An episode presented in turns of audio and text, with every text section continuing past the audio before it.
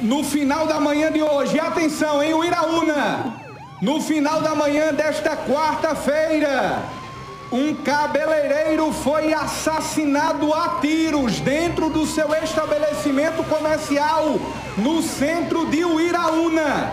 A vítima foi identificada pela polícia como Alamberto Medeiros Gouveia, de aproximadamente 50 anos de idade. Agora há pouco, ao Diário do Sertão, a companhia da Polícia Militar de Uiraúna nos confirmava de que Alamberto era natural de Catolé do Rocha e há poucos meses havia se mudado para o Iraúna e em Uiraúna tinha aberto o seu comércio de cabeleireiro e estava trabalhando na manhã de hoje, quando um homem que estava supostamente vendendo redes adentrou o seu estabelecimento comercial e de posse de uma arma de fogo efetuou vários disparos contra a vítima. Alamberto teve morte imediata dentro do seu estabelecimento comercial. O fato foi registrado na rua Tenente Josa, no centro de Uiraúna. Alain não resistiu e morreu no local. O suspeito portava algumas redes que supostamente estariam sendo comercializadas no centro de Uiraúna.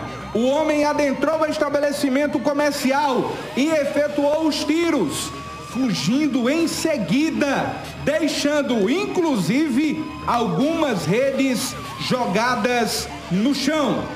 A polícia nos confirmava agora há pouco de que Alain Gouveia era natural de Catolé do Rocha, tinha aproximadamente 50 anos de idade e foi morto a tiros dentro do seu estabelecimento comercial na manhã de hoje em Uiraúna. Até agora a polícia não conseguiu localizar o suspeito e pede a colaboração da população.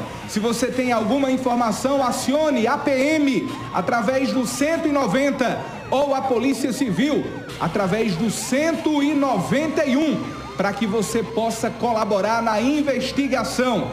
A polícia realiza rondas nas imediações de Uiraúna e na região no intuito de localizar o suspeito, porém, até o momento não obteve êxito. O serviço de atendimento móvel de urgência esteve no local e constatou o óbito de Alain Berto Medeiros Gouveia, que teve morte instantânea no local.